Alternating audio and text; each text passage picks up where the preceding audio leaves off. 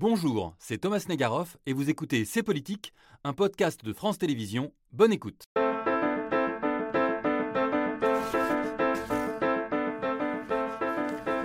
Meurtre atroce de la petite Lola et de la jeune mère Justine, père qui se fait vengeance lui-même en tabassant un jeune homme qui avait agressé sexuellement sa petite fille, citoyen qui s'érige en milice pour assurer la sécurité de leur quartier, de Nantes, après une série de violences dans les rues de la ville. Depuis quelques jours, de terribles faits divers s'étalent en une des journaux, suscitant l'émotion et des demandes de compte à une justice accusée d'être laxiste, lente et inefficace. Devant 2 millions de téléspectateurs, un animateur exige une justice expéditive pour la meurtrière de la petite Lola. Le rédacteur en chef d'un hebdomadaire conservateur considère qu'il faut en finir avec l'état de droit s'il ne permet pas de protéger les victimes. Et un dirigeant de la droite républicaine se refuse de condamner le père qui s'est fait vengeance lui-même. Alors faut-il s'inquiéter de cette défiance envers une institution au cœur de notre pacte républicain? La justice doit-elle s'adapter à de nouvelles demandes sociales? On ouvre la discussion dans ces politiques.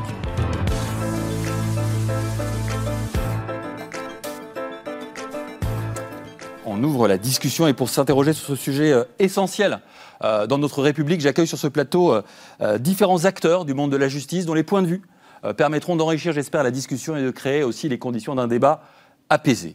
Denis Salas, bonsoir. Bonsoir président magistrat, président de l'Association française pour l'histoire de la justice. il y a quelques années, vous vous étiez inquiété, en 2005, de ce que vous appeliez le populisme pénal. C'était en gros, sous le coup de l'émotion, on durcit la loi et vous dites attention, c'est dangereux parce qu'on oublie le, rôle réparateur euh, de la justice. Euh, on y reviendra, savoir est-ce qu'on est dans cette situation-là aujourd'hui, est-ce que c'est dangereux. Euh, ce rôle réparateur, en tout cas de la justice, vous en parlez, j'imagine, souvent quand vous plaidez. Négar Aéri, avocate, pénaliste. Bonsoir. Bonsoir. Merci d'être avec nous ce soir. Vous avez récemment été en charge d'affaires ultra médiatisées, qui, qui, ont d'ailleurs chacune interrogé le rôle de la justice et le rôle des avocats dans la justice. L'affaire de la jeune Shaina, tuée dans un quartier en banlieue et les attentats du 13 novembre.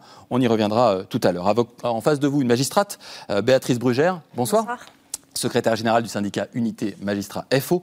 Pour vous, les débats actuels ont peut-être une vertu tout de même euh, de rappeler que la justice manque de moyens et que peut-être que de ces faits divers-là, on peut sortir quelque chose d'intéressant pour faire avancer la justice, on en discutera euh, tout à l'heure. On aura aussi besoin d'une profondeur de champ historique pour mesurer si les débats actuels sont vraiment nouveaux ou s'ils sont euh, le résultat de questions non tranchées par le passé. Et je me tourne vers vous, René Zoberman. Bonsoir. Bonsoir. Merci d'être là pour nous éclairer. Directrice de recherche émérite au CNRS, responsable de l'Observatoire scientifique du crime et de la justice. Et à vos côtés, un grand reporter qui en a couvert beaucoup de faits divers. Vous vous occupez des pages police-justice dans le Nord, dans la Voix du Nord. Euh, bonsoir Eric Dussard. Bonsoir. Euh, bah, je me tourne vers vous pour commencer. Eric Dussard, euh, ce sont des faits divers qui relancent les débats sur la justice, son rôle, sa fonction. question toute simple. Comment un fait divers émerge? Comment, dans une rédaction, on décide de mettre en une un fait divers plutôt qu'un autre? C'est vrai qu'il y a plusieurs caractéristiques qui reviennent au fil du temps. Euh, je crois qu'il y, a plusieurs. Alors, si, on veut parler de Lola, euh, cette affaire-là en, en, recelait plusieurs. D'abord, c'est un enfant qui est victime. Là, je crois qu'il faut pas. tout le monde peut comprendre euh, que l'opinion publique, forcément, va s'émouvoir. On peut tous s'identifier à la douleur des parents. voilà. ensuite, il y avait dans les premiers temps, en tout cas, peut-être encore maintenant, mais surtout dans les premiers temps, on ne savait pas très bien ce qui était arrivé. Il y a une espèce de, de, de mystère pourquoi cette femme-là aurait-elle fait ça? Qu'est-ce qui s'est passé au juste? On entendait parler de, torture, d'actes de barbarie, ça c'est énorme. C'est énorme. Et, de la part d'une femme? De la part d'une femme, exact, j'allais le dire. Et, et, tout ça mélangé fait qu'il euh, y a une espèce de... Il n'y a pas de retour en arrière possible. On, sait, on sait que l'opinion publique va s'émouvoir et, et ce que vous venez de dire euh, à propos des, débats qui ressurgissent, mm. euh, ça, ça, paraissait à peu près inéluctable hélas. Hélas, hélas, et pourtant, vous poussez pour la mettre en une ah bah, On pousse, euh, on pousse. Euh, c'est-à-dire que si, si on ne la met pas en une, comme vous dites, on passe à côté du sujet. Euh, hmm. les gens vont en parler sans nous. voilà. Et, donc, je crois que le, mettre en une, ça veut dire, ça veut dire informer. Hmm. Et il y a, je pense qu'il y a plusieurs manières d'informer. Et, et on essaie de le faire dignement. Alors, le fait divers médiatisé, est-ce que c'est un cauchemar? Pour les magistrats, pour les avocats. On va s'interroger euh, tous ensemble, mais euh, est-ce que l'émotion qu'il suscite permet de rendre sereinement ou moins sereinement la justice euh, On peut s'appuyer donc sur les unes à partir de l'affaire Lola. ce drame terrible, regardez ces unes différentes qu'on a choisies dans la presse quotidienne régionale, pour l'Union et pour la Dépêche, le drame qui secoue la France, mort de Lola, l'immense émotion, et le Parisien dimanche. Lola, c'était comme si c'était notre fille. je vous pose la question. Denis Salas, par exemple, est-ce que c'est plus difficile de rendre la justice lorsque l'émotion est à ce point présente. Le, titre du Parisien dimanche, euh, Lola, c'est comme si c'était notre fille, est extraordinairement puissant émotionnellement. Mm. Parce qu'il y a une identification spontanée à la figure de la victime qui surgit complètement dans le, dans le débat, qui occulte d'une certaine manière la figure de l'auteur et qui met au premier plan celle de la victime, et qui d'une certaine manière aussi appelle quelque part une politique pénale dure vis-à-vis -vis de l'auteur comme si la politique pénale devait intervenir en, réponse à l'émotion collective et, en, surenchère, en quelque sorte, par rapport à, celle-ci. Presque pour consoler l'opinion publique? Il y, a une dimension euh, consolatrice, une dimension réparatrice, mais une, réparation très ambiguë, parce qu'en fait, on, convoque la, justice pénale pour réparer un, trouble euh, subi par la victime, un dommage subi par la victime, alors qu'effectivement, la justice ne fonctionne pas comme ça. Et c'est cette déviation-là qui est au cœur du populisme pénal.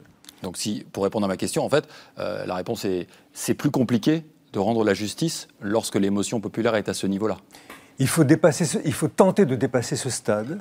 Ce stade, ce stade est inévitable parce que dans tout crime, il y a une colère de la société. Une colère de la société. Et le rôle des institutions, c'est précisément de contrôler politiquement cette colère. Et je déplore qu'aujourd'hui, les institutions politiques ne parviennent pas finalement ou ne veulent pas, cest à contrôler cette colère qui, qui, relève finalement des, des, procureurs, des institutions pénales, qui vont tenter de rationaliser cette colère, la faire entrer dans les cadres juridiques pour trouver les réponses qui soient des réponses non émotionnelles, mais des réponses rationnelles et juridiques. Béatrice Brugère? Oui, alors là, c'est plus l'expérience aussi de la pénaliste que je suis euh, et qui a été aussi euh, quelque temps en cours d'assises. Et mon voisin le sait puisque c'était dans le Nord.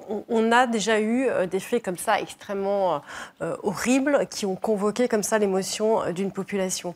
Moi, j'interroge deux choses. D'abord, euh, c'est vrai que les médias ont un rôle extrêmement important, une responsabilité extrêmement importante, plus importante aujourd'hui parce que c'est au sens large des réseaux sociaux, ce qu'on n'avait pas il y a quelques années. Donc la, résonance n'est pas du tout la même, euh, parce qu'en fait finalement vous, le journaliste, euh, vous êtes un peu comme nous, vous êtes un tiers, un intermédiaire qui décrypte, qui fait une forme, enfin il faut l'espérer, une forme de pédagogie. Les réseaux sociaux, c'est plus du tout ça, c'est sans filtre, c'est direct et c'est violent. Et, et c'est d'ailleurs très étonnant, euh, mais je pense que euh, des, chercheurs comme Madame qui sont là euh, doivent connaître ça mieux que moi. Mais c'est très étonnant ce défouloir de, violence qu'on peut trouver sur les réseaux sociaux. Pour nous, les magistrats, évidemment, compte tenu de, cet environnement qui est très différent et sur lequel parfois les médias ne jouent pas ce rôle d'intermédiaire ou au contraire vont chercher le fait divers, parce que derrière, quand même, le temps euh, médiatique n'est pas le temps de la justice. Mhm. Il faut aller vite, il faut de l'image, il faut abonder. On a maintenant des chaînes continues, et c'est une industrie derrière. Ce sont des valeurs qui sont commerciales. Nous, on est dans une recherche de la vérité, donc déjà, il y a une rupture. Et le langage n'est pas le même. Euh, le langage du média, c'est d'aller simple, vite. Le langage de la justice, c'est malheureusement parfois, c'est euh, d'être complexe et d'être trop lent. Et donc, du coup, pour le magistrat qui est en poste, euh, la pression est énorme. Mais c'est plus qu'une pression parce que parfois, ce que l'on voit, c'est que les médias, enfin en tout cas cet environnement, euh, fait un storytelling, c'est-à-dire réécrit une autre histoire qui, qui n'a rien à voir avec l'histoire du dossier. Et là, ça devient extrêmement compliqué pour les magistrats parce que, je le rappelle, euh, d'abord, ils ne s'expriment pas. Euh, sauf le procureur, c'est le seul qui a la possibilité de s'exprimer dans le code de procédure pénale. Donc, il ne peut pas répondre euh, à ce mm. qu'il entend. Ça, c'est très ennuyeux. Euh, et il peut être même mis en accusation, d'ailleurs, aussi par rapport à ce storytelling, hein, c'est-à-dire cette histoire qu'on vous raconte, qui n'est pas celle du dossier. Et pire, ça peut polluer le dossier. J'ai des, des, dossiers en mémoire, on reviendra peut-être là-dessus, qui fait que ça va même parfois stopper une enquête la détourner. On a tous en tête l'affaire du petit Grégory, hein, qui est aussi. Euh, mais voir changer même la façon dont le verdict va se passer. Je pense aussi à l'affaire Sauvage, dont on pourra peut-être reparler. Allez-y, allez-y. Mais l'affaire Sauvage, c'est un tournant, je pense, sur euh, la manière dont les... Sauvage. Oui, pardon, Jacqueline Sauvage. Donc, je rappelle rapidement cette affaire. C'est cette femme qui, a tué euh, donc son mari, Accusée d'avoir tué son mari, voilà, etc. Et qui a été euh, condamnée une première fois en cour d'assises, c'est important, mhm une deuxième fois aussi en appel, mais dont l'opinion publique qui a été euh, justement travaillée, alors je ne porte pas de jugement, hein, si c'est à tort ou à raison, peu importe, pas le sujet, mais qui a été travaillée avec euh, derrière aussi euh, ce que j'appelle un storytelling, c'est-à-dire un, mouvement de fond sur les violences faites aux femmes qui a toute sa légitimité, s'est emparé de cette affaire pour en faire une affaire symbole. Et la fin de l'histoire, c'est que le politique, c'est-à-dire le président de la République, contre Mm. contre d'ailleurs euh, deux jugements euh, qui sont des jugements de cour d'assises, a annulé la décision. Donc là, Hollande en 2016. Hein. Là, on voit très bien tout le processus du début jusqu'à la fin de ce que pourrait être justement euh, cette pression dont vous me parliez. Négar Aéri, quand on est avocate comme vous, comment on fait avec l'émotion que peut susciter une affaire? Je disais, vous avez été avocate de la défense lors des attentats du 13 novembre d'un prévenu. Comment on fait pendant, en plus c'est un procès qui a duré euh, des mois et des mois, euh, pour à la fois peut-être se préserver de l'émotion, mais aussi peut-être parfois s'en servir? Alors l'émotion, on est, on est quand même amené à, la traiter, à travailler avec, parce qu'on est souvent confronté à des affaires qui sont atroces et tristes. Et, en réalité, moi, il me semble qu'on ne, joue pas avec, ou bien qu'on ne l'utilise pas vraiment, en fait, contrairement à, à certains populistes, par exemple. Euh, la, seule chose. Il n'y a pas des avocats qui, euh, dans une plaidoirie, peuvent utiliser l'émotion pour défendre mieux leurs clients? Alors, dans une plaidoirie, oui, mais mm. face aux médias, ah oui. pas forcément. Mm-hmm. Euh, face aux médias, si vous voulez, si c'est si ça le sujet de la, question, face aux médias, en fait, c'est l'intérêt du client qui l'emporte. Donc, si jamais on doit intervenir, on le fait. généralement, c'est pour rectifier des inexactitudes qui ont été relayées par la presse, et ça, c'est souvent plutôt du côté du mise en cause, quand on est du côté de la défense, qu'on est amené à, rectifier des, fausses informations qui ont circulé. Et ensuite, du côté des parties civiles, euh, c'est plutôt pour nourrir un débat d'intérêt général. Mhm. Euh, et évidemment, là, je, pense à, tout le mouvement MeToo et à tout ce qui s'en est suivi, c'est-à-dire euh, une espèce de conscientisation de, ce système patriarcal, le, baisse du seuil de tolérance de la société face aux, crimes sexistes et sexuels, la, la, parole de la victime qui s'est libérée, des plaintes qui ont eu lieu, qui n'auraient pas eu lieu autrement. Donc il y a quand même eu des effets vertueux avec évidemment des risques, des abus, euh, des, dommages collatéraux également. On va y revenir hein, sur la question de la justice. Euh, René Zoberman, Béatrice Brugère évoquait il y a un instant euh, cette, ce hiatus entre d'un côté la recherche de la vérité, qui est au cœur du travail de la justice, et ce que vous expliquez, évoquiez comme étant un storytelling, un récit médiatique ou un récit de l'opinion qui peut s'en éloigner. c'est quand même vieux comme le monde, ça, non? Ça n'a pas attendu les réseaux sociaux. les réseaux sociaux sont quand même un système d'amplification extraordinaire de, de l'information. Donc, euh, bon. Euh, non, moi, dans, dans, dans ce, dans, dans, ce débat, je, me trouve dans une position assez différente, de, au moins des acteurs de la justice. Euh, c'est-à-dire que je travaille, euh, moi, je travaille euh, avec une focale tout à fait différente, c'est-à-dire que je m'intéresse mais à la mesure et de la délinquance et du sentiment d'insécurité lié à cette délinquance, et je m'y intéresse à travers des à travers des grandes enquêtes en population mmh. générale, c'est-à-dire des gros échantillons, et dans lesquels ces affaires, toutes atroces qu'elles soient, ne ressortent statistiquement pas. C'est-à-dire que quand on parle dans mes travaux, dans nos travaux, quand on parle de violence, alors on parle de différents degrés, différentes gradations de violence, et les violences euh, qui sont les plus fréquentes ce sont évidemment pas euh, ces violences atroces, et, Dieu merci, euh, qui, sont, euh, qui sont au centre du, débat aujourd'hui, qui sont au moins l'impulsion du débat d'aujourd'hui.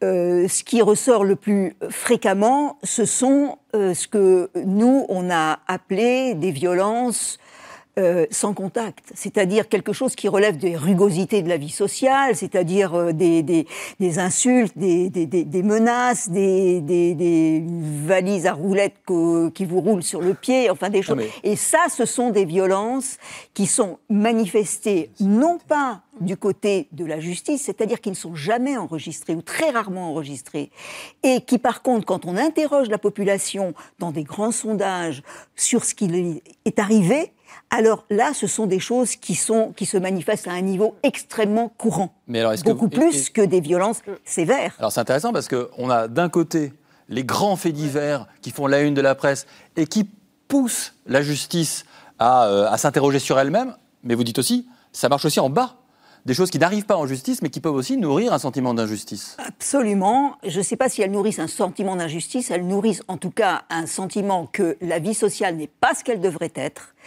Euh, ce sont des affaires que les gens ne considèrent pas comme devant être signalées à la justice. Un des gros, un des gros écarts entre ce, ce qui arrive à la justice et ce que les gens nous racontent euh, dans les enquêtes, c'est le niveau de signalement. Évidemment, le niveau de signalement pour les affaires graves comme celle-là ou pour des, simplement des violences un petit peu sérieuses, il est relativement élevé. Mais le niveau de signalement pour des affaires qui sont des, frictions du quotidien, il est extrêmement faible. Ce sont des choses donc que la justice et la porte d'entrée de la justice, c'est-à-dire les différentes agences de police et de gendarmerie, n'enregistrent pas parce que les gens ne vont pas les voir. Vous n'allez pas voir euh, votre commissariat de police ou votre brigade de gendarmerie parce que vous vous êtes fait euh, euh, embêter en rentrant chez vous le soir par une bande de gamins qui tiennent les murs et qui vous, et qui vous bousculent un petit peu et qui vous, qui vous charrient. tout ça, ce sont des choses qui sont des frictions de la vie sociale qui sont particulièrement, euh, qui peuvent être particulièrement pénibles. Si par ailleurs les gens les croisent euh, dans leur représentation du monde social avec des affaires aussi atroces que celles qu'on vient euh, d'évoquer, alors en effet, on peut imaginer que finalement, il se produit une représentation que la vie sociale est une vie violente, ce qui, dans des grands chiffres, n'apparaît pas n'apparaît pas dans les grands chiffres qui mesurent les niveaux, les niveaux des différentes violences et des différentes délinquances, ce ne sont pas des choses qui apparaissent. oui, oui ce que vous dites est vrai, mais moi j'observe aussi que euh, de plus en plus, ces violences un peu invisibles, euh, qu'on a du mal un peu à cerner, on pourrait appeler ça des incivilités finalement, euh, sont aussi de plus en plus saisis par le, droit pénal et font l'objet de, poursuites. Je prends l'exemple des bagarres dans les cours d'école. Ça, a l'air euh, quelque chose de, du quotidien. Quand, j'étais jeune enfant, et même aujourd'hui on m'en parle beaucoup, très souvent des plaintes sont déposées pour, des, pour des, bagarres d'écoliers dans, dans, les cours d'école. Et, et, les, plaintes sont déposées par les enseignants, par les proviseurs, qui font remonter tout ça au niveau du, parquet et génèrent du Donc vous avez une pénalisation de la vie sociale qui est due à quoi?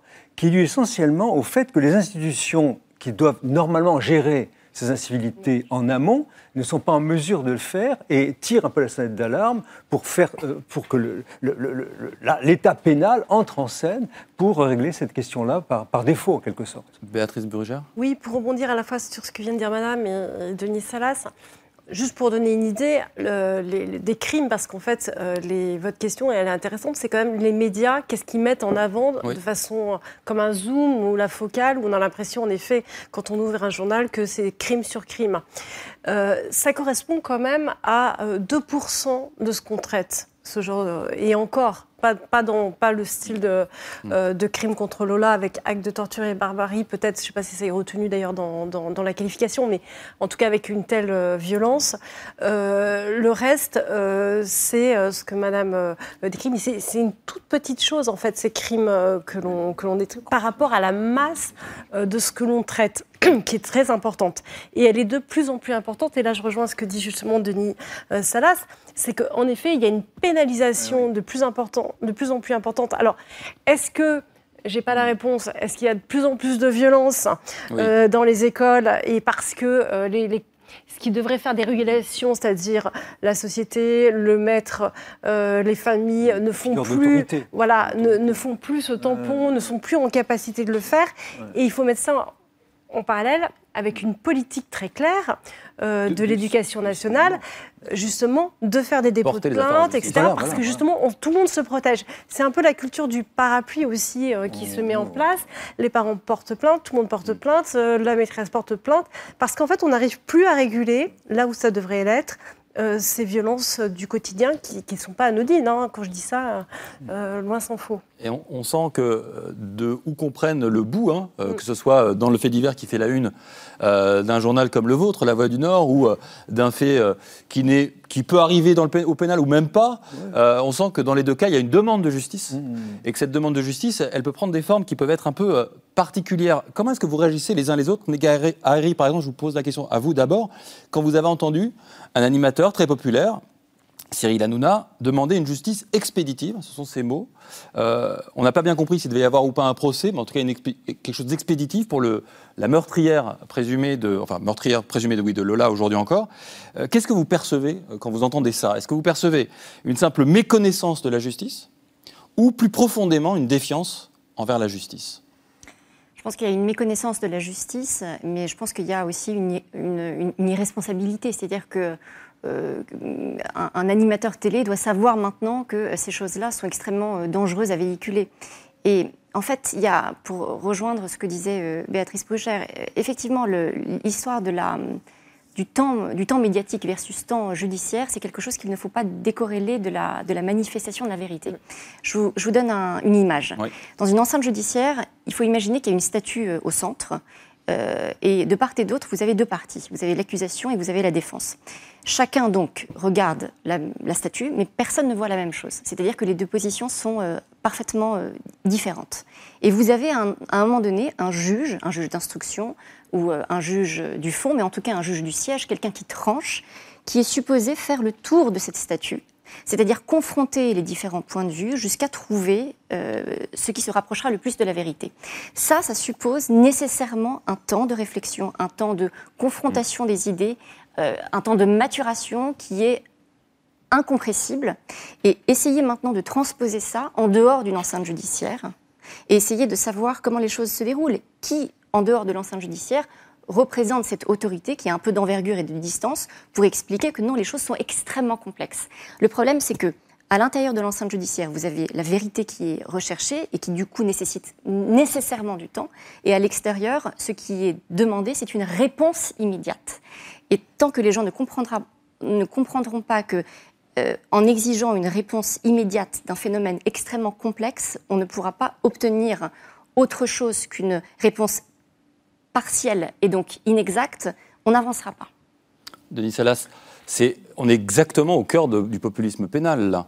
Ah oui, alors euh, pour, pour tenter une définition, c'est précisément euh, l'appel à un peuple présumé euh, euh, vouloir restituer la justice au nom des victimes, ou d'une victime en l'occurrence, qui serait, auquel on peut s'identifier, et en dénonciation d'institutions qui seraient effectivement disqualifiées pour l'assurer.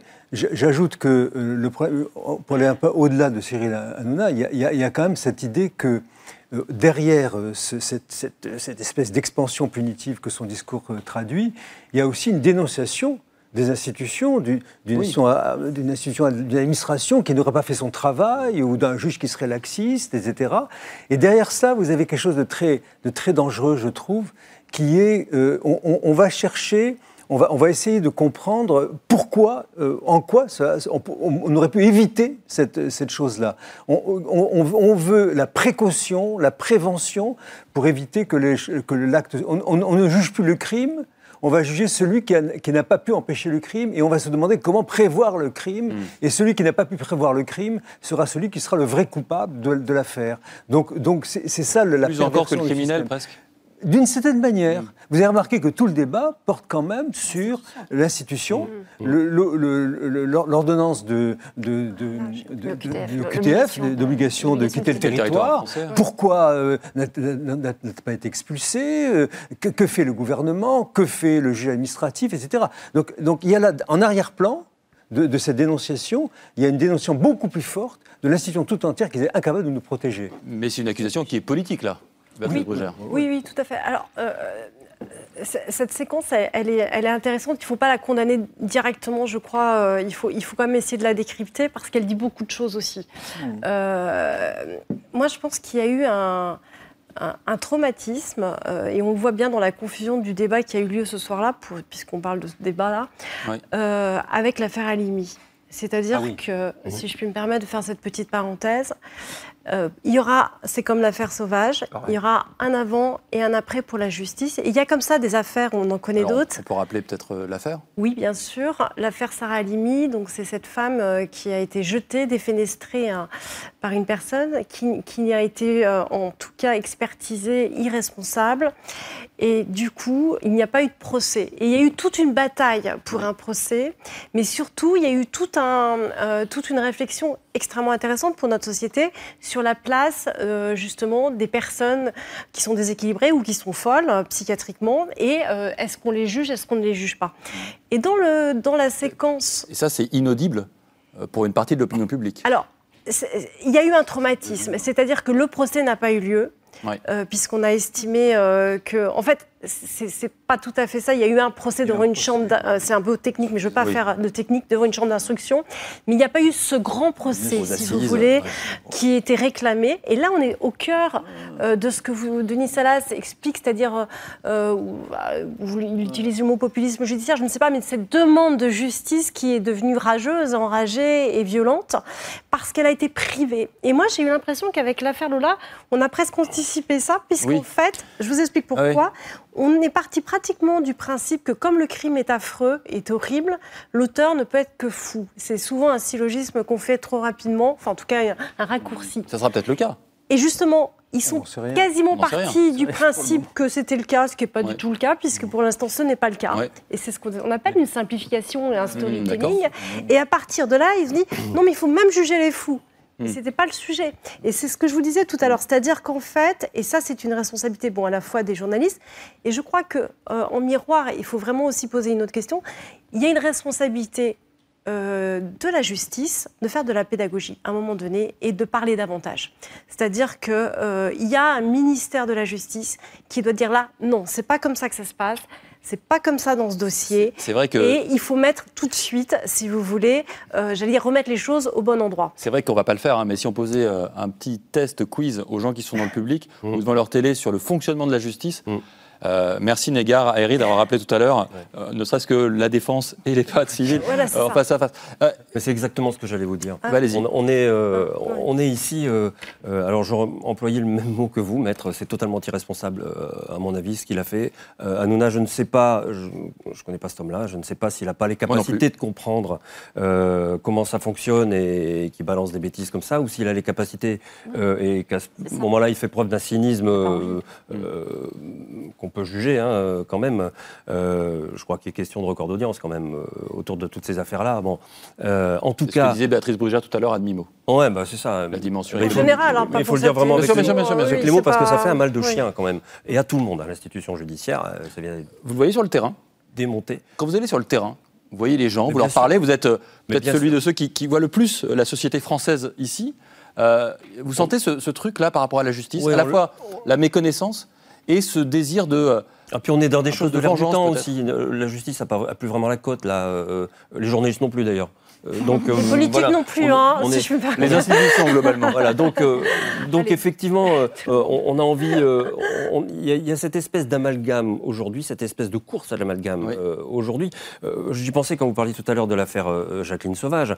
Il était devenu à un moment incapable de d'écrire, euh, impossible, pardon, d'écrire ou de dire que Jacqueline Sauvage n'avait pas agi en état de légitime défense. Ce qui est quand même, c'est un fait, et, qui, est incontestable. Elle-même euh, le dit, ses avocates l'ont dit. Euh, non, puisque son mari avait commis toutes ces violences, eh ben elle a bien fait.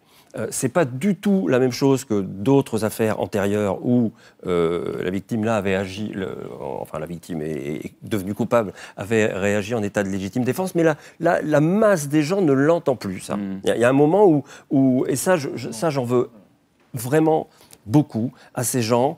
Euh, Cyril Hanouna, il fait quoi? Il fait de l'information ou, ou, il amuse les foules ou on ne sait pas? On ne sait pas. Est-ce qu'il fait de l'information Parce que ce qu'il dit, c'est manifestement n'importe quoi. Il n'a pas vérifié. Il, voire voire il ment, enfin on n'en sait rien, peut-être qu'il ment volontairement. Je vous ai écouté tout à l'heure dans la loge, le mensonge c'est quand même quelque chose. Mm. Vous en avez parlé à propos du Brésil. Vous avez vu le ravage euh, qu'a fait le, mensonge et les fake news, euh, comme vous en avez parlé tout à l'heure au, moment de la campagne. Vous avez entendu ce qu'a dit John Henley mm. euh, au moment de la campagne du Brexit. Vous avez aussi relevé les, mensonges qui deviennent, qui deviennent monnaie courante chez les trublions de son espèce, voire au-delà chez les politiques qui s'en emparent. Ça fait un mal de chien. Et après, vous allez ramer pour expliquer que tout ce qui est tout ce qui est acquis dans la, dans, dans, dans la collectivité n'est pas vrai. On ne vous entend plus. René Zoberman Oui, alors je voulais simplement intervenir pour dire que euh, la, façon de, la façon de raconter cette histoire en disant les gens n'ont plus confiance, euh, les, choses ont changé, euh, je, suis assez, assez, assez vieille et assez. assez d'expérience. Assez d'expérience sur ces, sur ces questions pour savoir que dès les années, début des années 80, donc là on est quand même à, à pratiquement un demi-siècle, euh, on, avait, euh, on avait des mouvements euh, du même type. les travaux montraient déjà une extrême méfiance des populations vis-à-vis de la justice, une extrême méconnaissance, et pas seulement les travaux français. Les travaux internationaux, il y a eu toute une, toute une gamme de travaux internationaux à la fin des années 70, au début des années 80, qui ont montré qu'il y avait à la base une très très grande méconnaissance de la justice.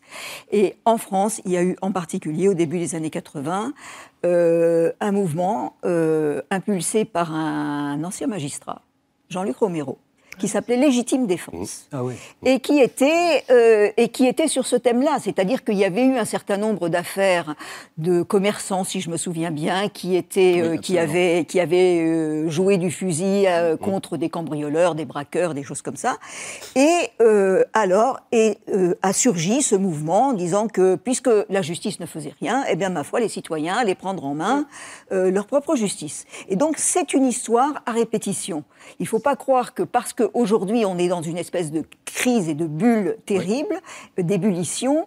Euh, c'est nouveau. Ça l'est malheureusement pas. Et je pense que c'est quelque chose qui a à voir, de toute façon, avec plus profondément ce qu'est la justice pénale dans les États euh, constitués depuis très très longtemps.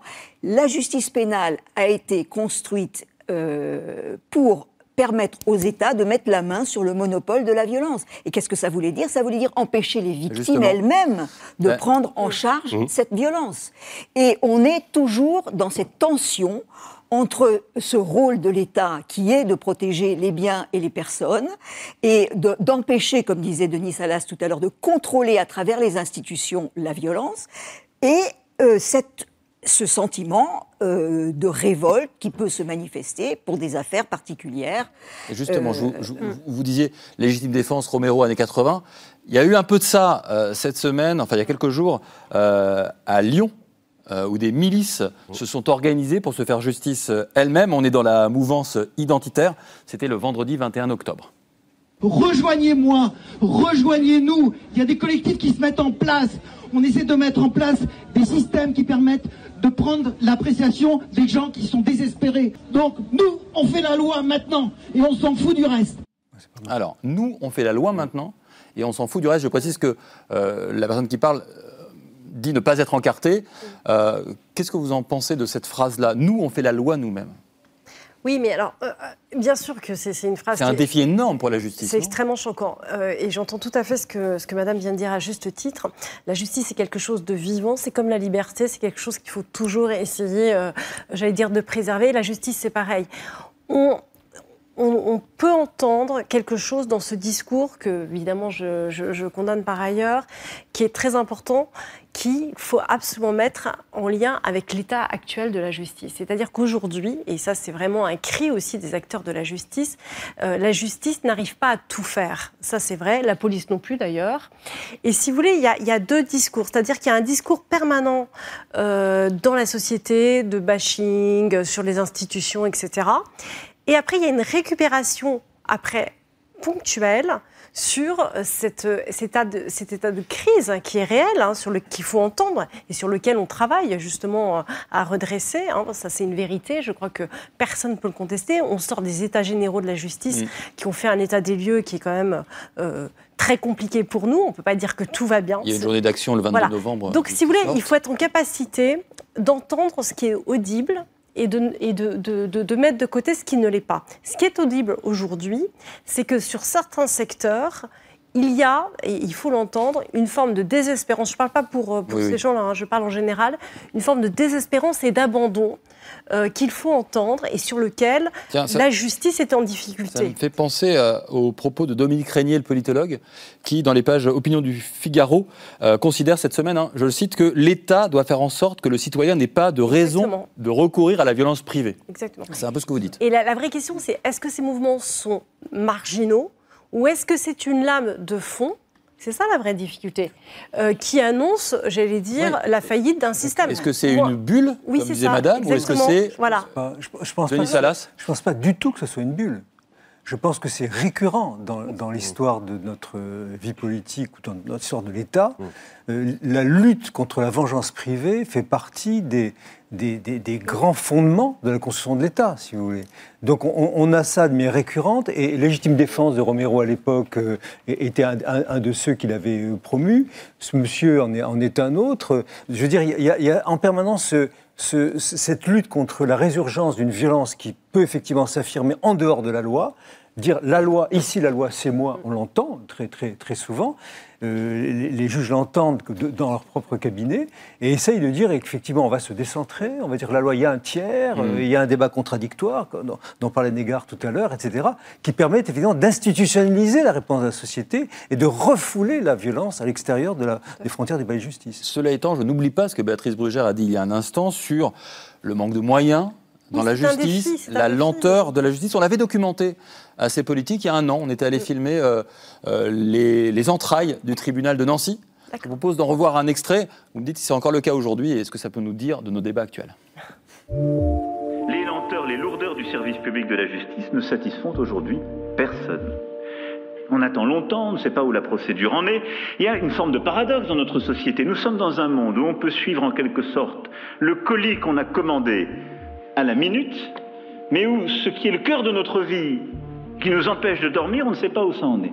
Je sais pas ce que tu en penses, mais les lenteurs, les lourdeurs, nous on a l'impression de les voir de plus en plus au quotidien, mais à cause des réformes, justement. Par rapport à ce que disait euh, Macron, du coup, euh, les procédures sont là. Les procédures sont pas perdues. On peut suivre sa procédure, c'est juste qu'on n'est pas forcément toujours très content de découvrir où elle est, quoi.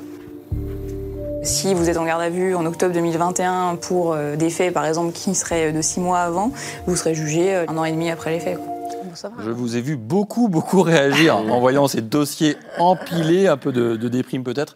En tout cas, Béatrice Brugère, c'est l'objet d'une tribune que vous avez publiée euh, avec votre collègue Fabrice Vert dans, dans, Marianne sur la lenteur de la justice, en tout cas, parce que Alors, euh, c'est un peu différent. C'est-à-dire que là, j'étais sur la justice civile, mais euh, la justice pénale n'est pas dans un meilleur état. Euh, c'était l'idée, une fois qu'on a fait l'état des lieux, ce constat, ce constat qui est récurrent, quand on a fait les états généraux de la justice, justement, on s'est penché sur, et c'est très documenté, j'avais eu la curiosité d'aller voir les, précédents états généraux, c'était avant la Révolution française, ah et vous aviez, vous aviez raison. en, tout point, en tout point, on avait exactement les mêmes problématiques c'est complexe, c'est lent, ça marche pas, on voit pas notre juge. Enfin bon, il y avait juste une seule différence, c'est qu'avant la Révolution française, ils nous trouvaient particulièrement sévère, c'était l'ordonnance criminelle euh, de 1676, et aujourd'hui, il nous trouve ah particulièrement laxiste. C'est la seule différence, mais le reste, c'est pareil. Et alors, en fait, ce qui était intéressant dans cette tribune, c'est euh, plutôt de pointer un paradoxe. C'est qu'on s'était rendu, on s'est rendu compte euh, que malgré tout, en tout cas pour le civil, on a à peu près le, le même nombre de dossiers qui rentrent mais on a les délais qui s'allongent. Mm. Et donc, ça pose quand même question. C'est assez euh, problématique, puisqu'on a quand même plus de magistrats, même si on n'en a pas assez. On a plus de moyens, même si on n'en a pas assez. Pourquoi on n'arrive pas à résorber? Parce qu'en fait, je pense qu'on a vraiment un problème euh, de, fonctionnement interne, où on a une justice qui, qui, ne fonctionne plus et sur lequel il faut être imaginatif et peut-être trouver d'autres moyens aussi euh, d'accélérer et de rendre justice. Et c'était aussi l'objet de, cette tribune sur la médiation.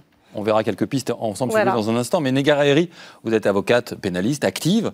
Euh, comment est-ce que vos clients réagissent à cette lenteur-là? Est-ce que vous sentez un abattement, une résignation, une colère peut-être aussi face à l'institution judiciaire. Alors, l'idée, c'est quand même d'essayer de, défendre l'institution judiciaire face à des clients qui vivent déjà euh, la difficulté la violence de la procédure et qui, euh, en plus, ne peuvent pas s'en prendre à l'institution qui va les juger ou qui va aider à juger euh, l'auteur de, l'infraction. Donc, je pense que dans ces cas-là, la gestion du client c'est euh, avant tout d'expliquer et de faire œuvre de pédagogie, d'expliquer pourquoi est-ce que les choses sont lentes. Moi, je tiens vraiment à rappeler cette histoire de, manifestation de la vérité et du temps, en fait, que les choses prennent pour être... Pour on, être... Euh, on sent bien que c'est pas que pour ça, là. Non.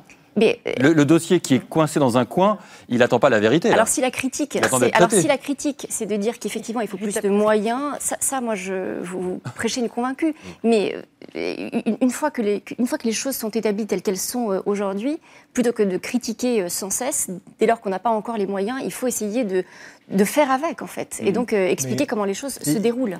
Vous avez raison, il y, a des, il y, a des, lenteurs inévitables dues effectivement à la pression quantitative, à la masse des dossiers qu'on a vu dans le reportage. Mais il y a aussi des la lenteurs. complexité des faits aussi. oui, oui, c'est ce que j'allais dire. Il y, a des, il y, a des, lenteurs nécessaires. C'est-à-dire que la, complexité, la complexité des dossiers, euh, la nécessité, les voies de recours, le débat contradictoire avec les avocats, la nécessité de, de, préserver les voies, les voies d'appel, etc. Donc cette lenteur, son essai, il faut le dire aussi au client. Il faut lui, dire que cette lenteur n'est pas seulement imputable à la masse des dossiers ou à la carence des professionnels. Ou à un désintérêt ou un désintérêt des professionnels, ou une inertie des professionnels, mais le duo, la structure de la décision judiciaire qui est lourde, contradictoire, effectivement demande un certain temps pour, aller à ce titre, je suis pas, pardon, À ce titre, je ne suis pas tout à fait convaincu que la manière dont le président de la République a présenté le problème tout à l'heure euh, soit de nature à, apaiser les gens et, à les, et, à les, aider à comprendre en fait, personne ne contribue à apaiser qui que ce soit. oui. C'est ça, c'est ça ce qui se passe. C'est-à-dire qu'on a un animateur qui met de l'huile sur le feu, on a un politique qui raconte n'importe quoi sur un fait divers, euh, le là avec, euh, avec Zemmour. Enfin, c'est. Euh, et du coup, nous, on se retrouve là à, travailler avec la justice, à devoir défendre des clients qui sont en effet parfois désespérés. Et en fait, tout le monde, tout le monde sabote absolument tout et les institutions démocratiques. Béatrice Brugère a fait une moue. Oui, oui et non. oui et non, je vais vous dire, parce que. que cette moue veut dire? Moi, moi je ne suis pas tout à fait d'accord. Je pense qu'à euh, un moment, il ne faut pas être dans le déni de ce que l'on produit et de, ce et de, là où on n'est pas bon. Euh, c'est aussi une obligation, une exigence euh, d'être lucide. D'abord, c'est une, une, exigence pour les citoyens. moi, moi j'aime bien le titre de, du rapport des États généraux, c'est rendre la justice aux citoyens. Bah oui, c'est une obligation de leur rendre la justice. Si à un moment donné, vous êtes hors délai, parce que les délais sont trop longs, même votre décision de justice n'a plus de sens. Voire pire, elle aura créé d'autres désordres. Et c'est écrit noir sur blanc. Et il y a euh, aussi... Euh, pardonnez-moi, juste je vous coupe, mais c'est même parfois dans des faits divers qu'il y a eu ça pour raconter. Ou quelqu'un qui devait être en prison ne l'est pas, ou euh, il n'est pas interconduit à la frontière, par exemple. Et je trouve que c'est un peu trop facile, pas pour vous évidemment, de, balayer ça en disant oui, mais on, manque de moyens, la procédure. Oui, on le sait, c'est vrai. Mais quand même, on a une singularité française, ça a été vu euh, d'ailleurs dans cette tribune qu'on a fait, qui fait qu'on est quand même beaucoup plus long que d'autres qui ont aussi les, mêmes problèmes de procédure, de complexité, etc., etc. Donc il faut quand même qu'on regarde les choses en face avec lucidité, avec honnêteté. Je crois que c'est pour le bien de tout le monde, y compris pour nous, euh, les, acteurs, parce que les, premiers qui souffrent, ce sont les acteurs. Je voudrais pas rappeler, mais on, a une souffrance au travail qui est terrible dans la magistrature. je referme tout de suite la parenthèse avec des cadences infernales. Et il faut s'interroger pourquoi. C'est il y a le décès d'une magistrate qui a beaucoup marqué la profession récemment. Exactement, et je pensais à elle en disant ça. C'est écrit noir sur blanc. La responsabilité de l'État est engagée parce qu'elle est défaillante sur le pilotage des politiques publiques. Elle est défaillante sur son incapacité à se mettre au niveau sur le plan numérique, etc. etc. Donc, c'est du ressort en grande partie de la décision politique. Et j'espère qu'après ces états généraux, nous aurons des bonnes décisions qui viendront. Mais c'est également de la faute des politiques de notre genre, qui sont les législateurs, qui ne cessent, ne cessent de réformer. On est un pays légicentriste. Dès qu'il y a un problème, on fait une loi. Et ça, c'est du temps. Ça, c'est de la complexité. Et ça, c'est quelque chose qu'il faut aussi pointer avec lucidité, et euh, sinon on n'avancera jamais. Mais ça, c'est du, du, populisme pénal. C'est-à-dire que, et j'en reviens encore à ma marotte du temps, c'est-à-dire que, en fait, euh, les politiques pénales sont les plus faciles à, mettre en œuvre. C'est-à-dire que vous avez les politiques préventives de santé, d'urbanisme, d'éducation qu'on pourrait mettre en œuvre. Le problème, c'est qu'elles mettent 20 ans à être mise en œuvre. Et donc, ça ne correspond pas avec le calendrier électoral. Hmm. Euh, les histoires de drogue, plutôt que de voir l'aspect répressif, et, je, fais référence à l'affaire Alemi dont vous avez, dont vous avez parlé, peut-être à l'affaire Lola bientôt. Ce serait intéressant aussi de s'interroger sur le traitement des personnes qui sont folles hmm. avant qu'elles ne commettent un crime, c'est-à-dire quand on les côtoie, quand on les voit errer dans un aéroport, hmm. s'interroger peut-être sur aussi leur degré de folie. Vous dites que quand la justice est prise est un peu isolée, un peu seule, elle ne peut pas régler des problèmes, elle ne peut pas être comptable elle est sollicitée, des problèmes que d'autres n'ont pas réglés. Elle est sollicitée en permanence, la justice. Et par ailleurs, euh, tout le monde l'accuse de ne pas faire son travail. Donc en fait, il y a des espèces d'injonctions paradoxales.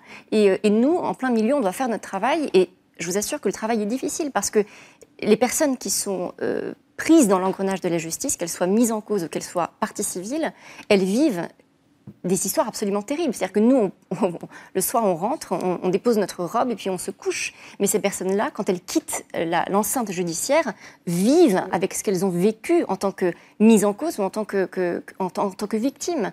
Donc, euh, enfin,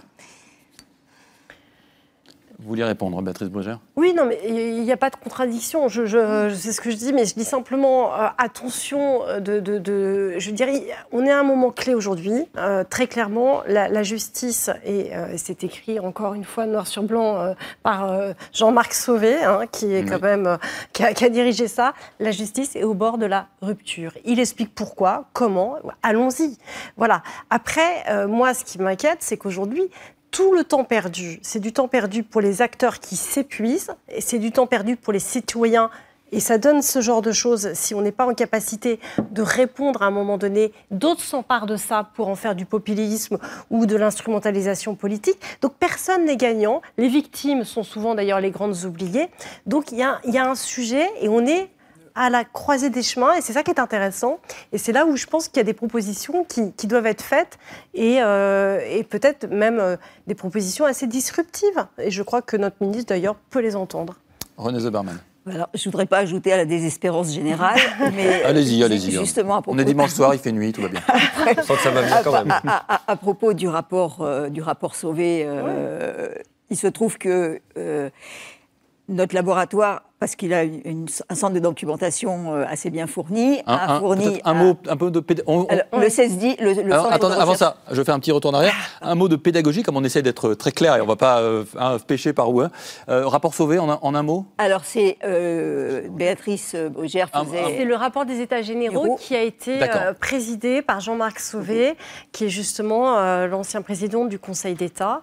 Et qui a entendu vraiment, euh, je crois de façon très large, tous les acteurs, pour faire un état des lieux documenté. Merci pour la note de bas de page. Merci. Et qui donc, et qui donc à l'occasion de ce, de ce tour d'horizon euh, extrêmement général, euh, s'est appuyé sur un rapport qui avait été écrit il y a une quarantaine d'années.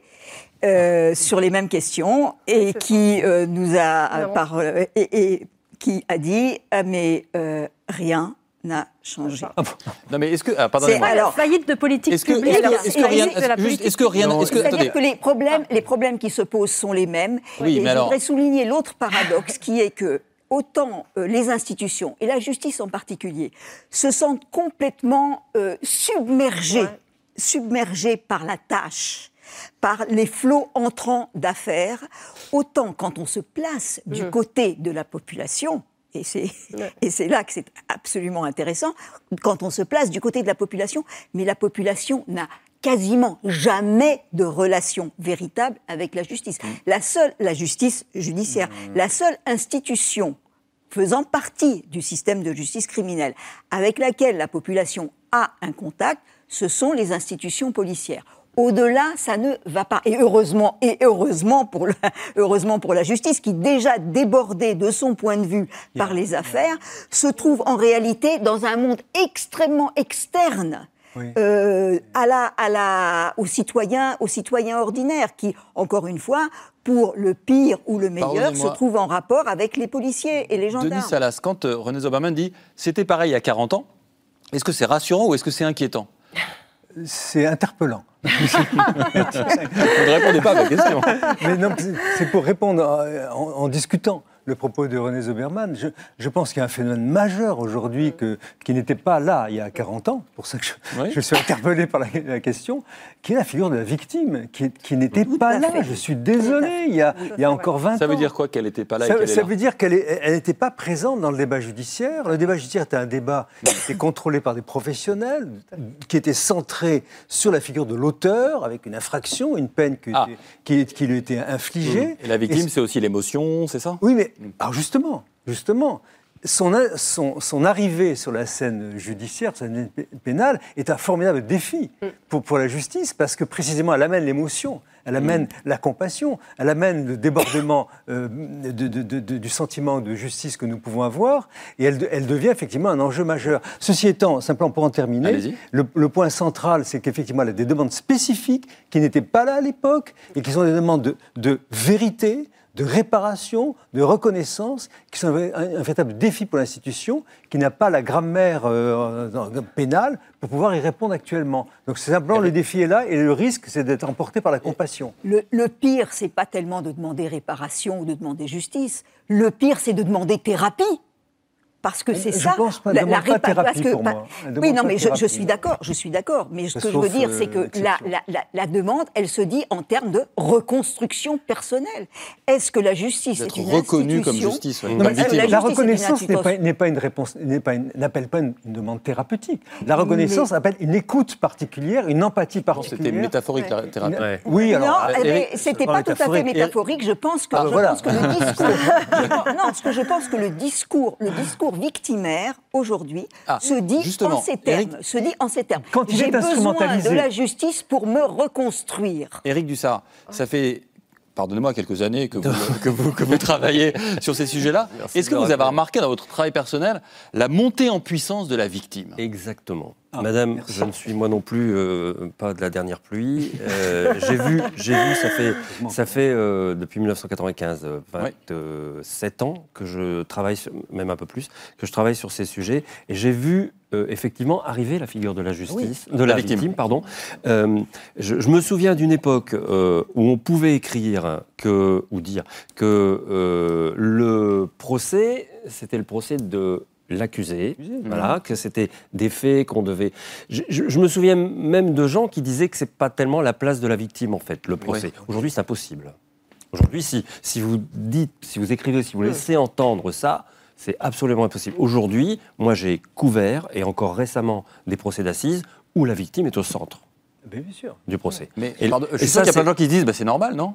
Ah bah, euh, non, pas dans non, non, non, non, je pense que parmi les choses que la justice fait pas encore très très bien parce que Bon, c'est la même chose depuis 40 ans. Je pense qu'il y a quand même des choses qui évoluent dans, la justice. Il y, a, une telle volonté de faire et de bien faire, même, même dans les bureaux, enfin quand on va dans les cours d'appel, et euh, dans, dans, les choses que la, la justice ne fait peut-être pas encore suffisamment bien, ne fait pas suffisamment bien, c'est justement euh, euh, prendre en compte la victime mm. ailleurs qu'au moment du procès. C'est-à-dire que se préserver surtout du règlement de compte euh, mm.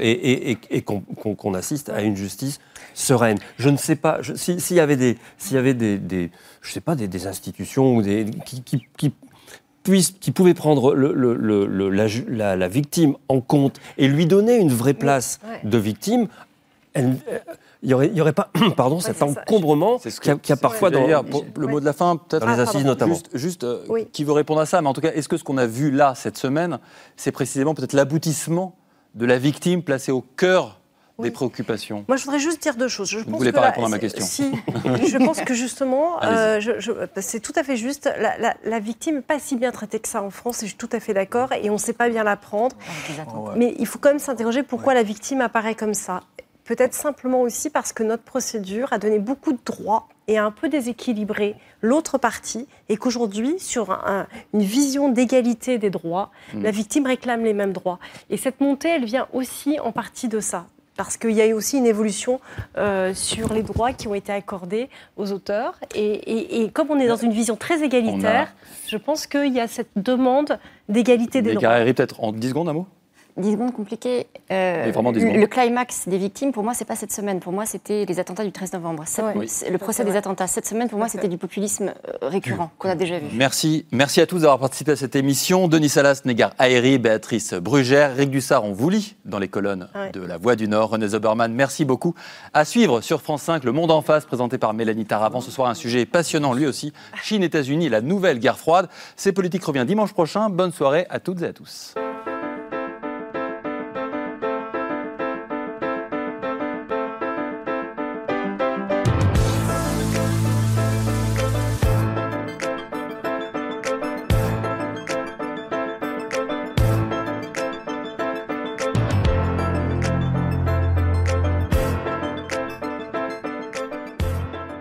C'était C'est Politique, un podcast de France Télévisions. S'il vous a plu, n'hésitez pas à vous abonner pour ne rien manquer. Vous pouvez également nous retrouver en vidéo sur France.tv.